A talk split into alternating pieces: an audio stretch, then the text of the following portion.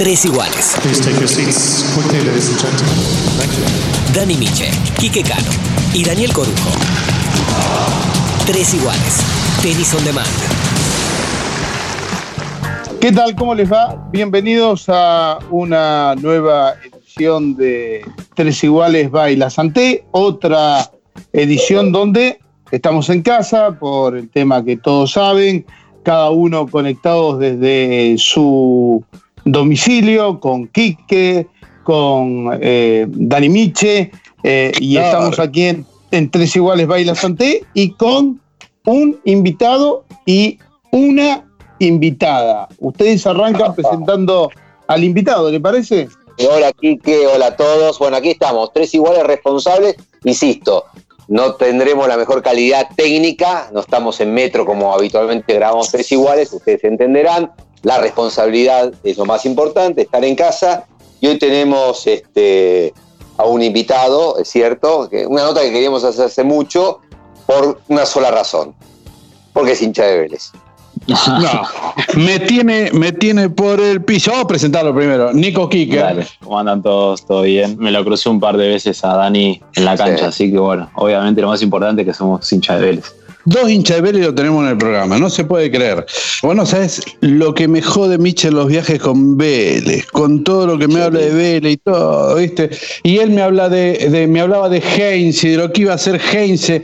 Y, yo te pregunto a vos, escúchame, ¿está bien o está mal que se haya quedado Heinze, que se haya ido, mejor dicho, Heinze? Se ha ido. Se le fueron muchos jugadores del plantel y yo creo que eso fue un puntapié para que él tome esa decisión. Es muy difícil, o sea, él tenía un esquema de juego y al irse cuatro o cinco jugadores, eh, creo que bueno, habrá tomado la decisión por ese lado, calculo yo. Sí, vos sabés que Miche no sabe nada, pero nada de fútbol, lo único que sabe que es el número, el número cinco que pica de un lado para el otro, y él me decía y me hablaba del equipo, lo que hacía Heinze, todo.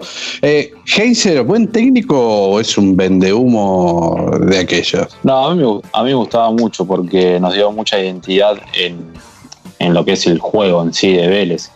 Y aparte, en el momento que estaba pasando el club, que no teníamos un peso, eh, la verdad que nos hizo jugar muy bien al fútbol.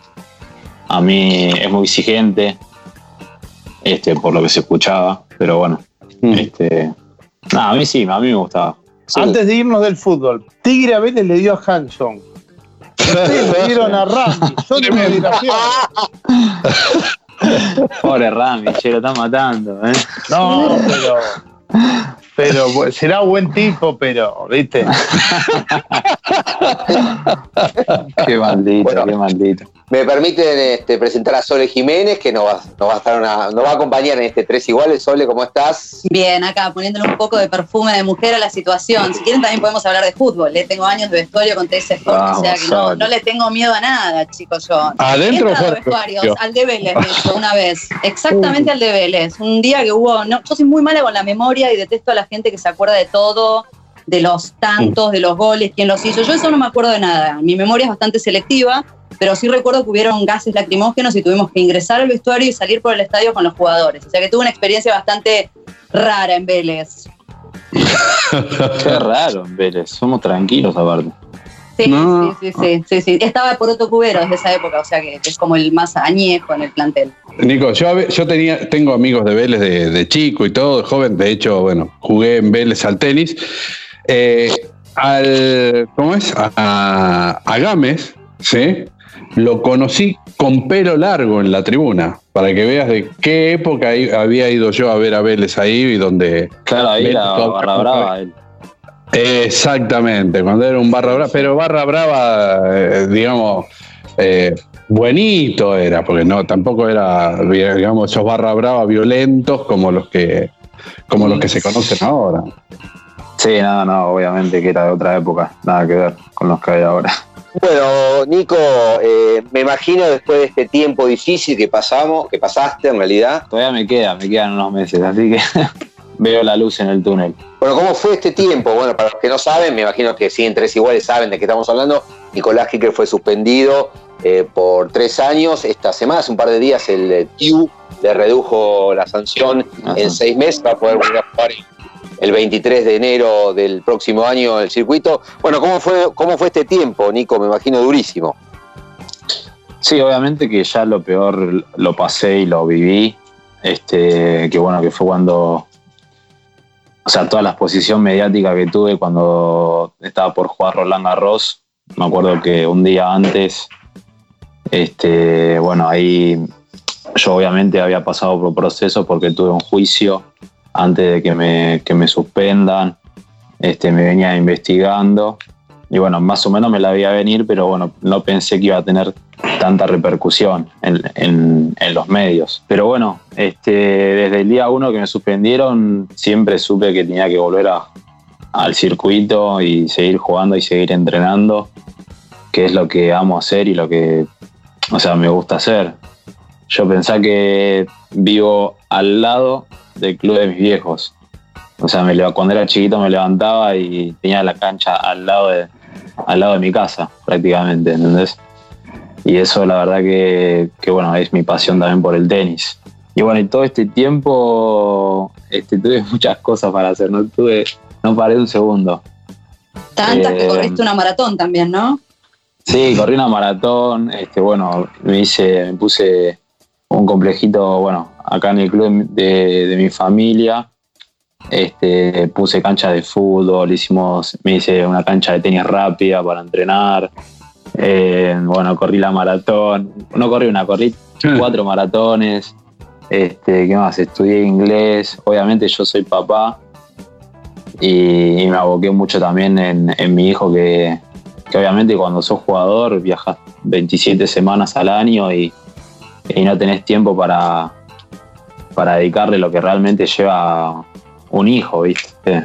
Creo que, eso también fue muy importante para mí. Eh, Nico, recién, eh, bueno, te decía Dani acerca de, de este tiempo que pasó, pero hubo un tiempo entre lo que fue la salida de la sanción y el comienzo de la investigación, ¿no? Porque fue todo un proceso que vino un poquito largo y que imagino yo que te debe haber estado afectando en ese momento y que lo ibas viviendo en silencio, ¿no? Porque a vos te tocó ir a jugar, por ejemplo, Miami, ibas a jugar con Francis Tifo el viernes por la noche, de hecho jugaste ese partido, y vos por la tarde tuviste que... El día anterior tuve ocho horas de juicio. Sí. Iba a jugar con Tiafoe. Y sí, obviamente que eso te, tiene repercusiones dentro de la cancha. O sea, yo en vez de estar pensando o estudiando al rival, estaba pensando en el, juicio, obviamente. O sea, mirá si me iba a poner a pensar en el partido de tenis que tenía que jugar el otro día. Y sí, obviamente que el, o sea, la investigación desde que yo arreglo partido con la Penti hasta el día que me suspende fue, obviamente que había veces que me relajaba, pero hasta que, no sé, me llegaba un mail que, necesitaban que, no sé, X, que mande, eh, no sé, resumen de llamadas telefónicas y ciertas y ciertas otras especificaciones, otra información y, bueno, eso era también horrible para un jugador, va, para mí era muy espantoso, obviamente. Nico, ¿a quién fue el primer, la primera persona que le contaste cuando te enteraste de que, te acusaban, que, que, empezaba que había una acusación y que empezaba el proceso? A mi familia. Esa fue la, o sea, lo primero que le conté fue a mi familia. Cuando, obviamente, cuando terminó el partido, me acuerdo que estaba en ese torneo, estaba solo. Em, obviamente terminó el partido y todavía tenía mucha repercusión en los medios. Como que ellos también algo habían sospechado, porque el partido también aparte estaba salía por live stream. Nico, cuando decís tu familia, ¿a quién? ¿A tu papá, a tu mamá? ¿A quién? A los dos. Una banda, son una banda grande. Sí, son, somos seis. Así que bueno, le conté a mi papá y a mi mamá. Obviamente que hasta el día de hoy, o sea, les costó mucho entenderlo porque obviamente no, no sé si tenía la necesidad económica o no en ese momento porque ellos me bancaban a fondo. Pero bueno, yo no quería seguir dependiendo de mis viejos y bueno, y no sé, viste, o sea, yo ahora me lo pongo a pensar y en ese momento tenía 21 años, un hijo de un año y, meses, me estaba separando. Pero bueno, tampoco son justificativos para, como para limpiarme, pero o sea, es difícil. Yo me acuerdo, Nico, que una, vez me, una vez me dijiste que, que tus compañeros, o sea, cuando vos tenías 20 años tus compañeros ganaban plata y estaban pensando en comprarse un auto o en comprarse ropa o en el primer departamento y vos estabas pensando en pagar la cuota del colegio de Bastián. Sí, sí, obvio, pagar este, obra social y todo lo que implica tener un hijo. Este, no sé si muchos de los que estamos acá en la radio, eh, no sé si son padres o qué, pero bueno, lo que implica tener un hijo. Eh, Miche, Miche no, ¿eh? Miche no. Tengo, tengo seis. Tengo seis. Este. Pero ninguno, ninguno lo tuvo a los 20, creo, ¿no? Y bueno, No, 25, verdad, verdad, verdad. y bueno, y ahí te das cuenta de lo que, Sí. o sea, realmente es, es ser padre y, y mantener un, un hijo, ¿viste? O sea, no Eh, un hijo, no un hijo solo, sino una familia y seguir jugando al tenis y, y bancarte los viajes, eh, pagar entrenadores. eh, y bueno, es todo muy. Y es difícil. Che, Nico, bueno. contanos la llegada de Bastián a tu vida, cuando te enteraste que estaba embarazada tu, tu ex mujer, eras muy chico, estabas proyectando una carrera de tenista y de repente ibas a ser papá. Eh, sí, fue un baldazo de agua fría, más o menos. Este, pero nada, es. Hoy lo veo ya que tiene siete años y es hermoso. Este, cuando me enteré, obviamente tenía mil dudas de. Ahora justo acá estoy en mi pieza y tengo fotos de él cuando era bebé y yo lo tengo a UPA y parezco el hermano más grande. ¿entendés? Sí. Pero, pero bueno, no, yo me lo tomé bien desde el, desde el día que me enteré, siempre quise, obviamente opté por, por tenerlo y, y la verdad que es lo mejor que me pasó en la vida. Es hermoso. Justamente decía Nico este, que me, me- me pongo en tu lugar también como papá cuando uno se manda una, una macana como la que te mandaste vos, evidentemente, todos en la vida cometemos errores. El momento donde te sentás a hablar con tu hijo y le tenés que explicarme a viejo, y, y- Bastian o hijo, mi amor, no estoy haciendo lo que más me gusta, no estoy trabajando en lo que me gusta por tal o cual motivo. Me imagino que ese momento habrá sido por ahí este, más duro de todos, tal vez. Sí, sí, fue el, el momento que, que, bueno, que me llegó, porque obviamente contarle a, a otra persona, a un amigo, que esto, que lo otro, es diferente que contárselo a, a tu hijo, que es, o sea, lo que más querés en el mundo, obviamente, y yo le, ten- o sea, le tenía que decir la verdad. Y bueno, obviamente se lo conté con, con ciertas palabras como para que él lo entienda. ¿Lo Y- entendió tan chico? ¿Se entiende? Sí, lo entendió. Sí, sí, sí, lo entendió, lo entendió, obvio. Me acuerdo que me dijo, bueno, ahora vas a poder estar más tiempo conmigo. Él le vio el lado positivo. Estamos con Nico Kicker en este capítulo de Cuarentenis en, Tres Iguales. Eh, Nico, eh, a ver, eh, es difícil ponerse en tu lugar, uno trata de imaginarse este, los momentos que uno pasa cuando uno comete un error y enseguida se da cuenta que, es, este, que lo agarraron, que lo descubrieron, para decirlo de una manera, y que uno ya es un adulto y eso no- deja de ser una travesura para hacer algo este, que, termina siendo una especie de delito deportivo. Eh, ¿Por qué uno llega a eso? ¿Por qué crees que llega uno a eso? Vos decías, bueno, quería de alguna manera independizarme de mis viejos, este, poderme bancar yo mismo, este, pero debe ser eh, eh, un- una situación este, difícil en la cabeza, ¿no?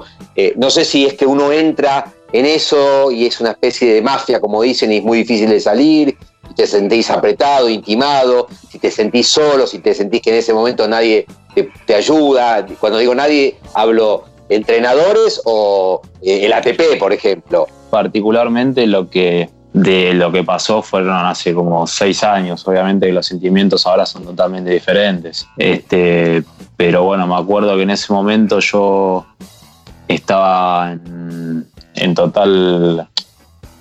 En total como ascendiendo en el ranking, me estaba yendo bien, había hecho dos finales de Challenger. Me acuerdo que también había jugado interclubes en Suiza y me había quedado muy poca plata, me acuerdo. ¿Entendés? Y en ese momento, obviamente, yo le seguía pidiendo guita a mis viejos. Este. Y no podía, o sea, no podía viajar con entrenador a los torneos, ¿entendés? No podía hacer las cosas medianamente bien y, bueno, lejos de, de poder bancarme yo solo, ¿entendés? Más teniendo un hijo. Y yo creo que más, que, lado, más, que, más, más que nada fue por, por ese lado que cometí ese error. Obviamente también estaba solo, este, fue un impulso que, que para mí si yo estaba acompañado con alguien en ese momento, en ese torneo, no, ni se me hubiese pasado por la cabeza hacerlo. Eh, Nicolás, estamos con Nicolás Kicker, hablando por primera vez, porque es cierto que salieron notas o saldrán notas periodísticas eh, en papel o, en medios digitales, pero acá lo podés escuchar a Nico, sus sensaciones, su tono de voz. Desde que me suspendieron es la primera vez que salgo al aire. Cosa que te agradecemos que lo hagas acá en tres iguales.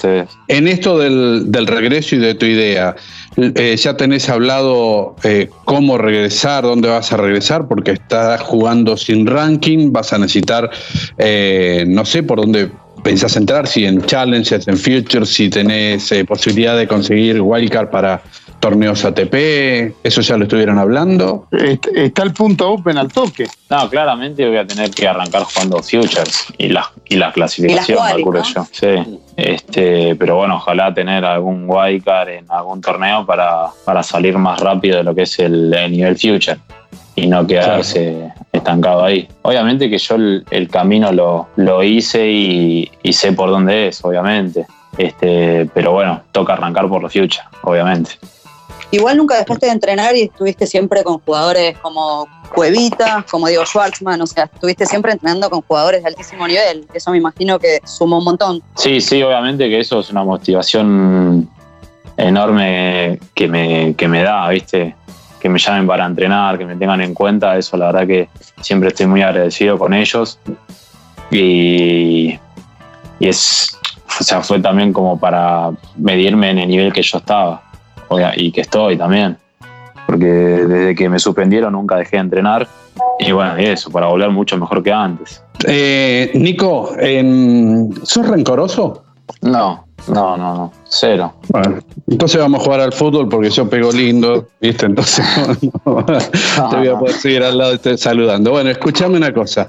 Eh, te pregunto esto porque algunos, algunos medios no te, no te trataron muy bien o no, no trataron muy bien de repente tu caso. y, hubo un club que también me, cerró las puertas, obviamente. Pero nada, cada uno creo que tendrá su punto de vista y, y su opinión y eh, creo que es muy respetable. Este, nada, pero cada uno puede pensar como quiere y, bueno, o sea, yo tampoco me voy a poner mal por eso. Yo creo que cuando vos hablabas de, de, que no querías justificar eh, y contabas cuál era tu situación en ese momento, lo que sirve, y esto lo sostengo porque yo también a veces cuando hablo y no hablo solamente de tu caso, como han hablado otros jugadores, no es justificar el caso, sino ponerlo en contexto, en el contexto en el cual de repente uno toma una, decisión desacertada, desafortunada. Y, ahí es donde se vive, ahí es donde se vive y donde se cuentan las cosas, ¿no? Simplemente eso. Después lo demás, obviamente, eh, uno, cada, cada decisión que uno toma es un paso que uno da en la vida y uno tiene que hacerse cargo de eso. Y nada, simplemente que era esto y venía un poquito a colación de lo que vos venías trabajando por ahora, ¿no?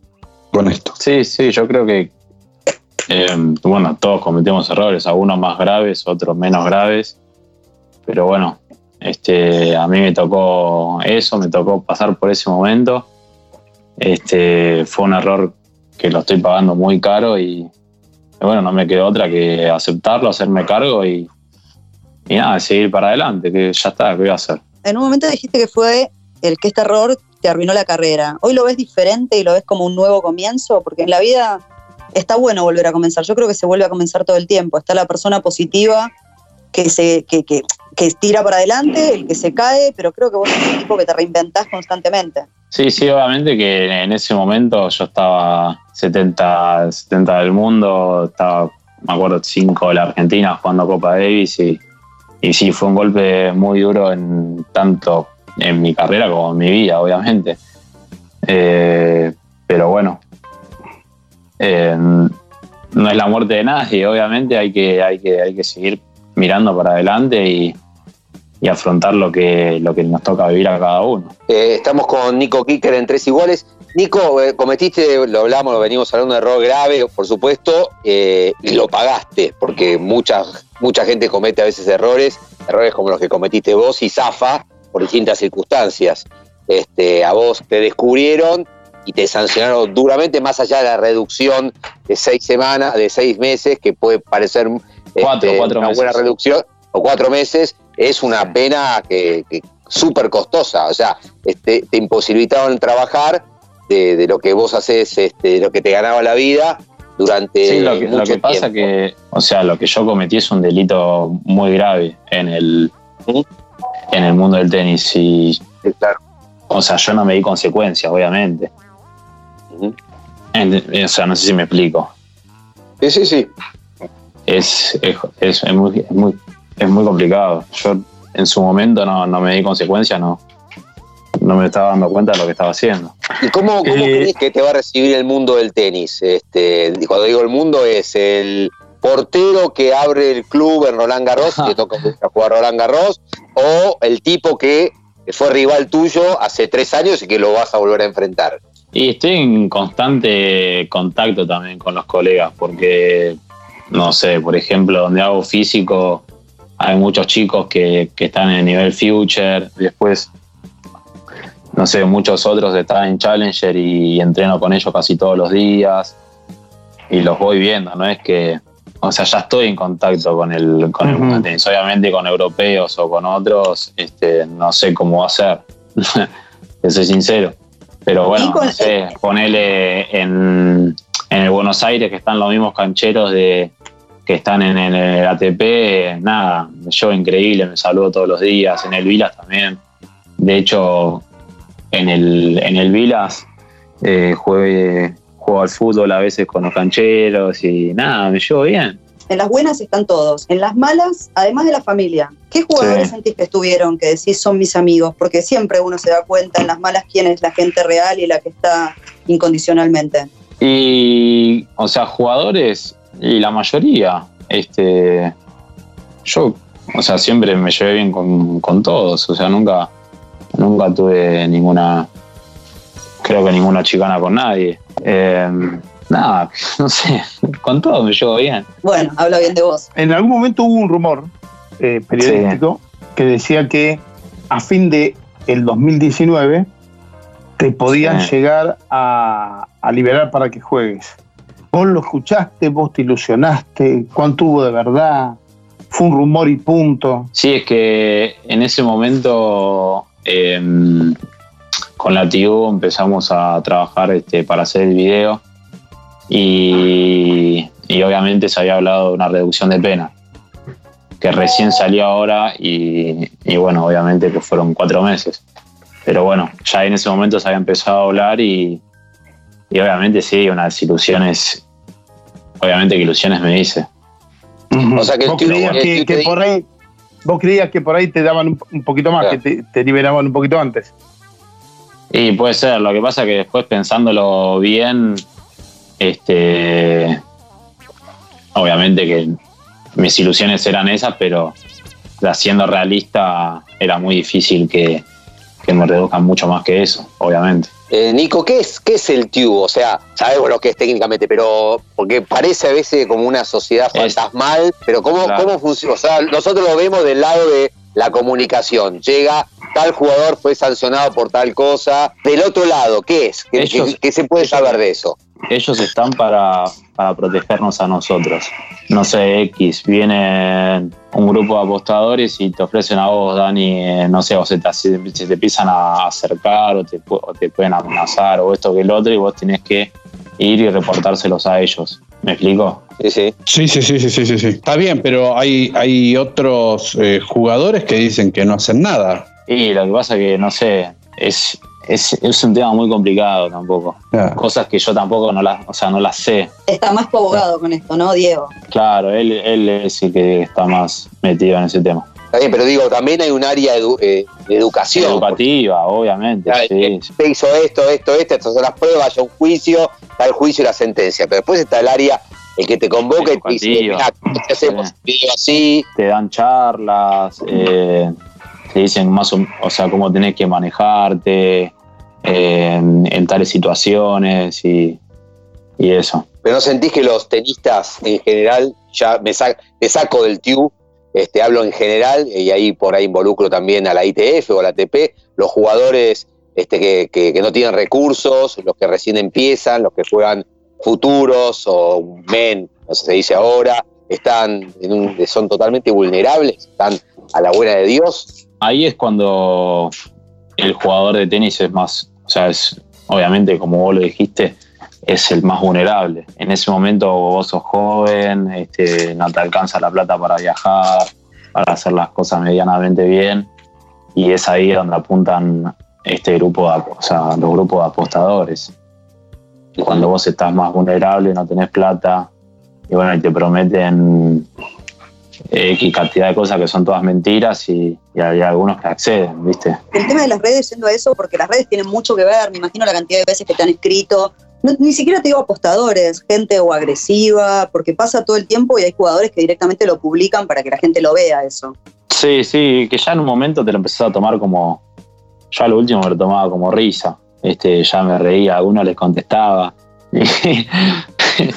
Y, nada, me parecía gracioso, ¿viste? ¿Qué vas a hacer? ¿Qué- Estás qué- expuesto- ¿Qué- también estás es expuesto lo- a eso, sos figura pública y tenés Y que. sos de bloquearlos, ni te enganchás, ¿qué onda con eso? Y algunos que se pasan de la raya los bloqueás y hay otros que, o por ahí le contestás y me acuerdo que había uno me dice, este, la próxima jugar con la raqueta y no con una sartén, en cualquier cosas así.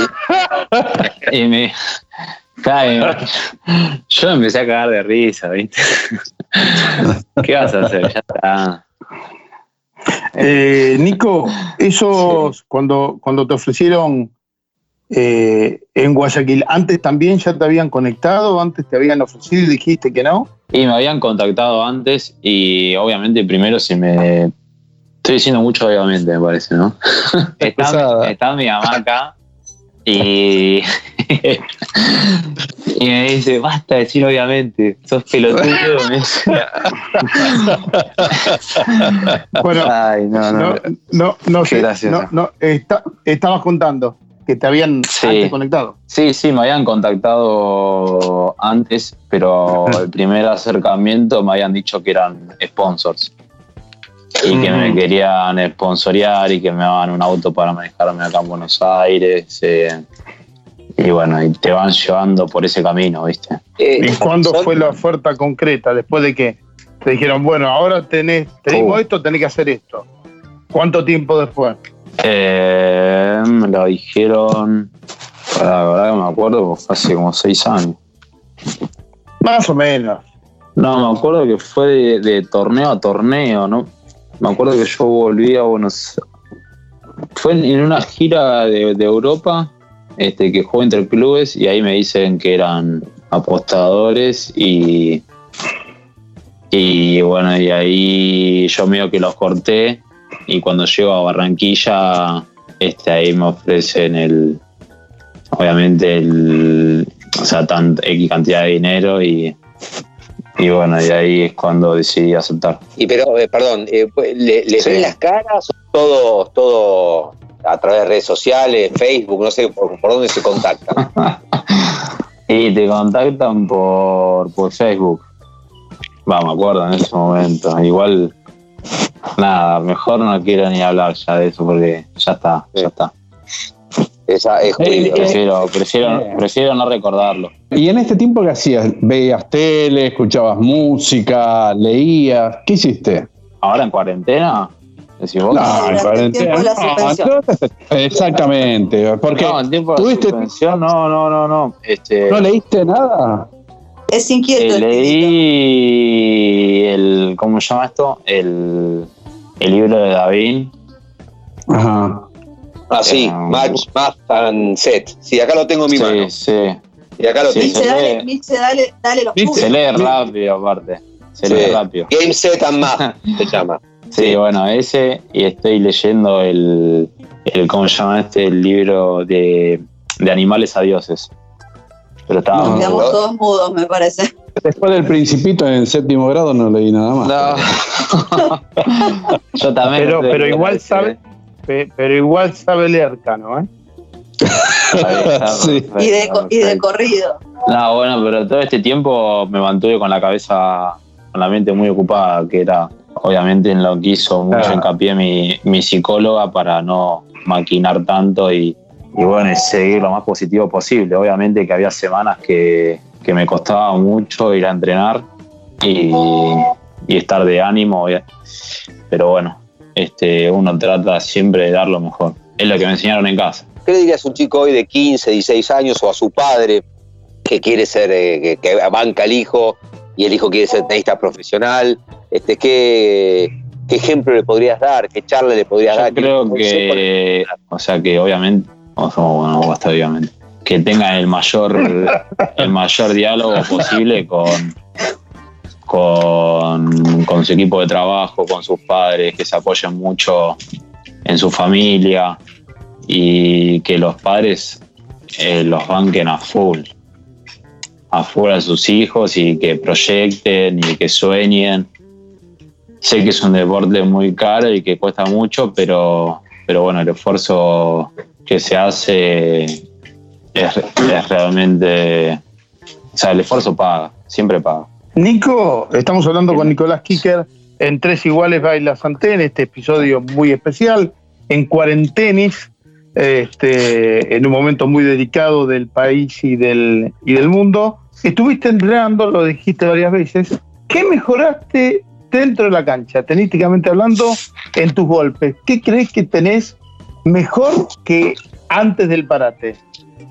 La volea. Me puse contra en la cancha de pádel contra la pared todos los días un poco a, a mejorar la volea. Dije, no, no puedo volear tan mal. Y bueno, y estoy trabajando mucho en el saque también, que antes era lo que, o sea, y, y me cuesta mucho. Tengo que mejorarlo todavía.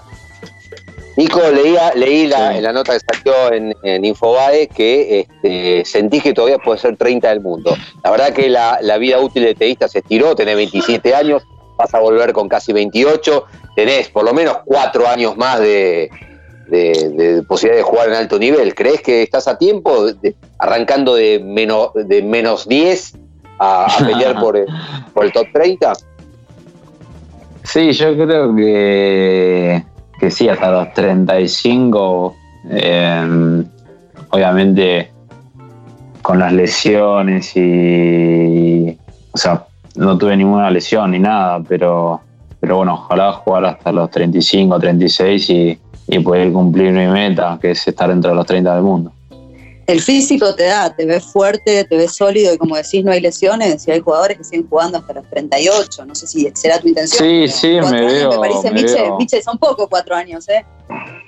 Sí, Antes- hay que facturar, ¿no, antes- Nico? Hay que recuperar. Antes de suspenderme, antes de que, sea, de que me, me suspendan, yo tenía pensado retirarme a los 31.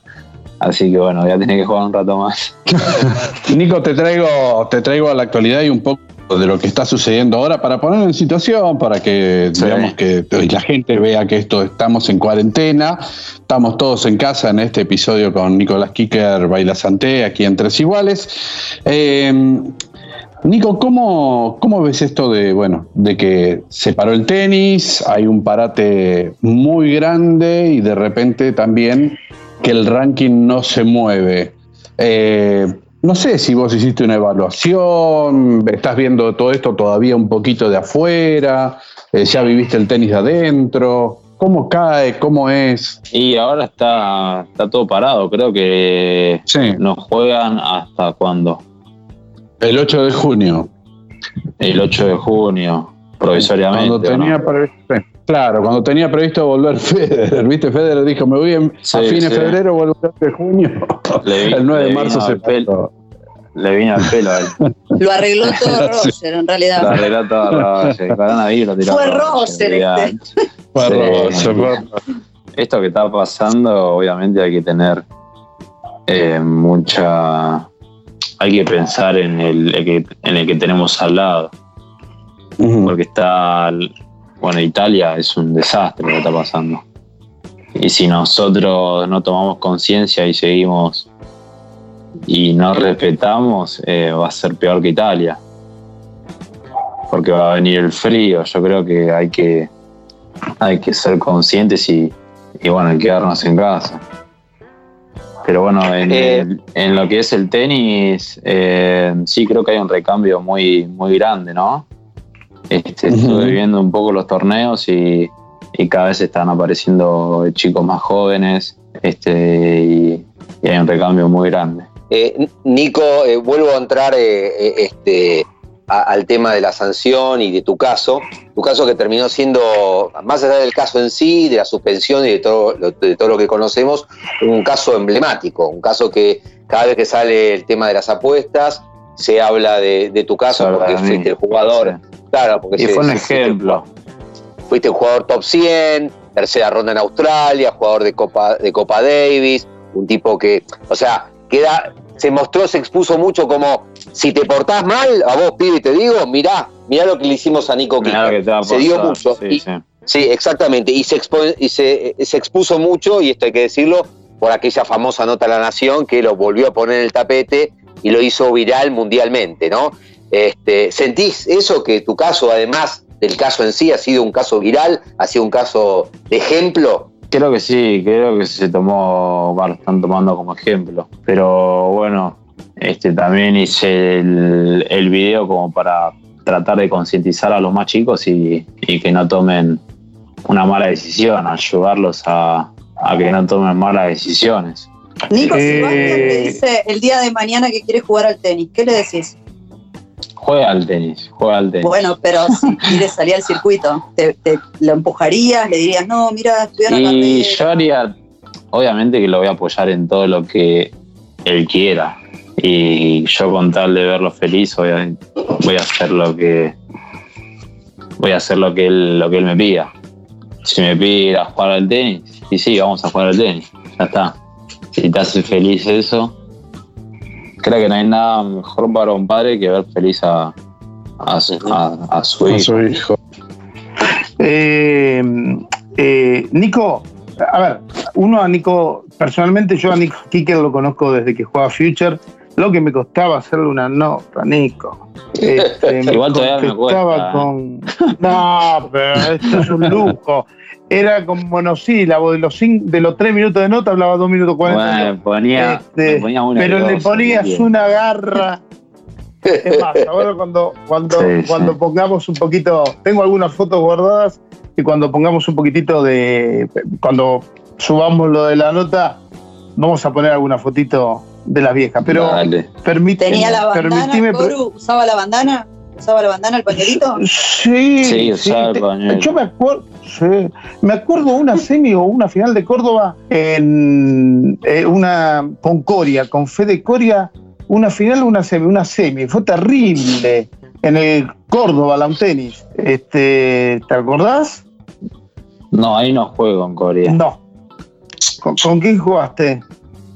Ahí jugué la final con Cachín Sí. y la semi jugué con Pablo Galdón, creo. Ahí está, con Pablo Galdón. Sí, señor. Pablito, Qué canchas grande esas. ¿no? Y sí, an- anduviste mucho en Córdoba, ¿eh? Eras Mr. Córdoba, en un momento ganabas mucho future ahí. Sí, sí. Ahí creo que gané tres seguidos en Córdoba. Sí. sí. Creo que hice Eh. Villa del Lique, Villa Allende y, y Córdoba Capital. Sí. Con el tema de la vuelta, no sé por qué tengo la sensación de que esto va a ser la gran Willy Cañas. ¿Cómo la sentís vos? Ojalá, ojalá. Justo cuando me habían suspendido, este, me junté para hablar con él de cómo le había llevado él a la suspensión y, y bueno, muchas otras cosas más, cómo se mantuvo entrenando todo ese tiempo y, y bueno, por suerte me aconsejó, me, me aconsejó muy bien.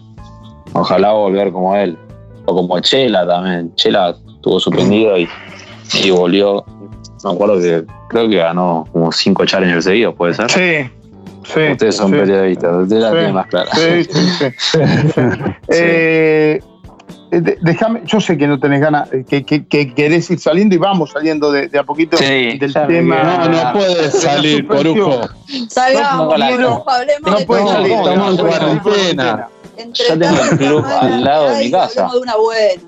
No, no, no, pero una sola cosa nada más te quiero preguntar, Sí. porque digo, ya que accediste a hablar con nosotros, eh, ¿te molestó que eh, este el 180 del mundo haya metido a tu hijo en una declaración? Ya ni voy a hablar de vos. Lo que pasa es que yo lo metí a mi hijo. O sea, él no sé qué habrá dicho, pero bueno. Creo que fue una historia eh, para contarla una anécdota, una anécdota más y, y nada más que eso. Después cada uno, qué sé yo, dirá lo que dirá y a- yo hablo por mí y, y bueno, siempre lo voy a hacer, siempre lo voy a seguir Lo- haciendo. Lo que no te mata te fortalece, Kiker. Bueno. Así que bueno. Te lo digo por experiencia. Eh, el, la- el próximo viral que queremos, Nico, que se repita, es como el que Sí. hicimos en Australia cuando ganamos la segunda ronda y nos hicimos la B Sí. corta, la levantó todo el mundo esa, ¿eh? Bueno, Sí, bueno, bueno. Eso sí, Le habías ganado a uno bueno, a Fuxovic. No, Fuxovic te ganó después. ¿A quién le habías ganado No. ahí? que hiciste la B corta? A Laco. A Laco, que es durísimo, Peter Laco, jugó a todo slice y después perdiste con Fuxovic. Este, Bueno, ojalá te podamos volver ahí, a ver ahí. Sí, Este, sí, entiendo hoy, hoy, voy a volver. ¿Te das entiendo cuenta, que. Nico, que, que yo quedo como el malo y Miche queda como el bueno cuando ella... No, no, no. Son Vélez, Corujo, son de Vélez. Ya te mandaron a. ¿A quién era el que te mandaron de Vélez? La gran Rami te mandamos. Ahí está. Escúchame, Nico, me están mandando. Sí, Eh, tengo amigos que, que saben que estamos haciendo esta entrevista, entonces te quieren mandar saludos. Uno es, es impresentable, otro impresentable de Vélez, eh, Yogi. Fernando Rilo. Oh, Fernando Rilo, Yogi. Fer. Qué Sí, grande, que- qué grande. ¿viste? Que es- Sí, hace bueno, le- nada más que te- hace nada más que un mensaje. 35 años lo, conozco. Bueno, ellos tienen un. Va, tenemos un grupo ahí que es la hinchada velezana. Que bueno, le mando un saludo a todos. Que Sí, me bancan siempre. Ah, es muy bueno eso. Y el otro es Cristian Sí. Ramos, que si no me dice que no me deja estacionar en ningún lado donde vaya. Así que te tengo que mandar dos saludos ya. Qué grande, qué Así que grande. hay mucha, hay mucha gente que te está esperando. O sea, que está esperando tu Sí, vuelta. ¿Vos lo, sen- Sí, lo sentís? sí, eh? sí, me- ¿Vivís? ¿Lo palpás? Sí, me mataban cuando me preguntaban, ¿y cuándo volvés? Sí, ¿cuándo volvés? Sí, ¿cuándo volvés? Obviamente, o sea, el que más ganas tiene de volver soy yo. Pero bueno, este, sí, Sin dar nombre, mucho el- Nico, hay alguien de, de la familia que me dijo, por favor, que vuelva a jugar al tenis, que ya en casa ya está. y no voy a ser. incendiar a nadie, pero me mandaron un mensajito antes de salir al aire y me dijeron eso. Da las Sí, iniciales. No, no, no. Bueno, vamos a, vamos Así que a- bueno. vamos a ir cerrando, vamos a ir cerrando este capítulo de Tres Iguales. Queremos agradecerte, Nico. Pequeño mensaje de cada uno, de los que vivimos y nos gusta el tenis, como somos estas cuatro personas que estamos charlando con vos. Eh, cometiste un error eh, muy grave, como vos bien dijiste, y lo pagaste bien pago con sangre, sudor, sudor y lágrima. Este, me ha molestado, esto es un pensamiento personal, que en algún momento se hizo, se intentó hacer este, leña del árbol caído con alguien que estaba en el piso y eso no está bueno. Ojalá que ahora te puedas levantar, sé que lo vas a hacer, con trabajo, con sacrificio y que por lo menos puedas volver a hacer lo que más te gusta, que es laburar del tenis. Sos un laburante del tenis, este, sos, Gracias. me imagino que es lo que es lo mejor, es lo mejor que sabes hacer y bueno, ojalá que a partir del 20 de enero del año que viene puedas volver a hacerlo. Gracias, gracias a, a todos ustedes. Y bueno, espero. Pero va, esperemos salir toda la cuarentena, de que cumplamos y, y bueno, que pase todo este, todo este caos mundial que estamos viviendo. Sole, vos le querés decir algo, A- eh, que Sole además nos facilitó la nota y le agradecemos, A mí, obviamente. la verdad, me cuesta mucho ser objetiva. Debo ser de las periodistas que siempre estoy del lado del tenista, me han pegado mucho por eso. Pero también les conozco la intimidad, la familia, eh, la esencia real. Y Nico es un gran tipo, tiene una familia que vale oro. Eh, me cuesta mucho realmente ser objetiva. Yo sé que estuvo mal, yo he hecho cosas en la vida mal muchísimas veces, me han pegado, me he levantado. Nico es un guerrero, es un luchador y como yo siempre le digo, es el negrito de barrio más lindo del circuito. Qué grande. Gracias, Sole. Yo quiero decir una sola cosa de Nico Kicker. ¿sí? Me dijeron que dormís como un tronco. Puede ser Sí, que no te despiertan ni las alarmas de los hoteles para evacuarlo. ¿Puede ser? Ay, sí.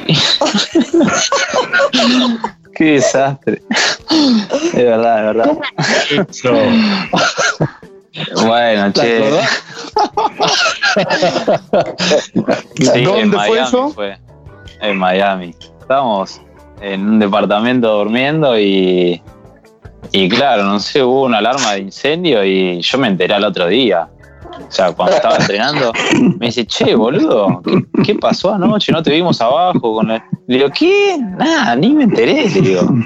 Se podría, hasta que, se puede haber quemado el edificio entero y yo seguía durmiendo, chao. Así que bueno. Lo- los bomberos Bueno, y- igual durmiendo. Sí, no, no, Buenísimo. terrible, terrible.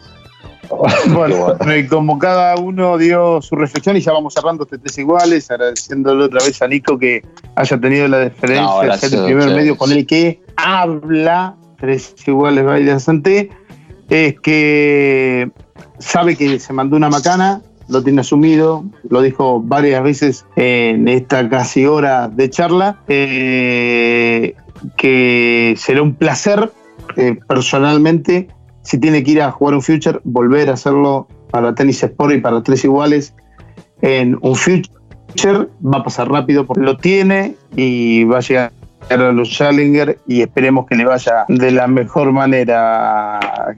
Va, vas a laburar de nuevo y da la impresión que lo conseguís. Lo vas a conseguir porque asumiste las culpas y cuando uno se hace cargo de las culpas siempre di un paso adelante. Dale, gracias, gracias. Muy lindas palabras. Bueno, señoras y señores, esto ha sido No un capítulo muy especial de Tres Iguales Baila Santé en Cuarentenis con Nicolás Kicker, agradeciéndole de nuevo a Sole la mano que nos dio para gestionar. Chau Dani, chau Quique. Nos escuchamos cuando nos escuchen. Tres iguales. You. Dani Miche, Quique Cano y Daniel Corujo. Tres iguales. Tenis on demand.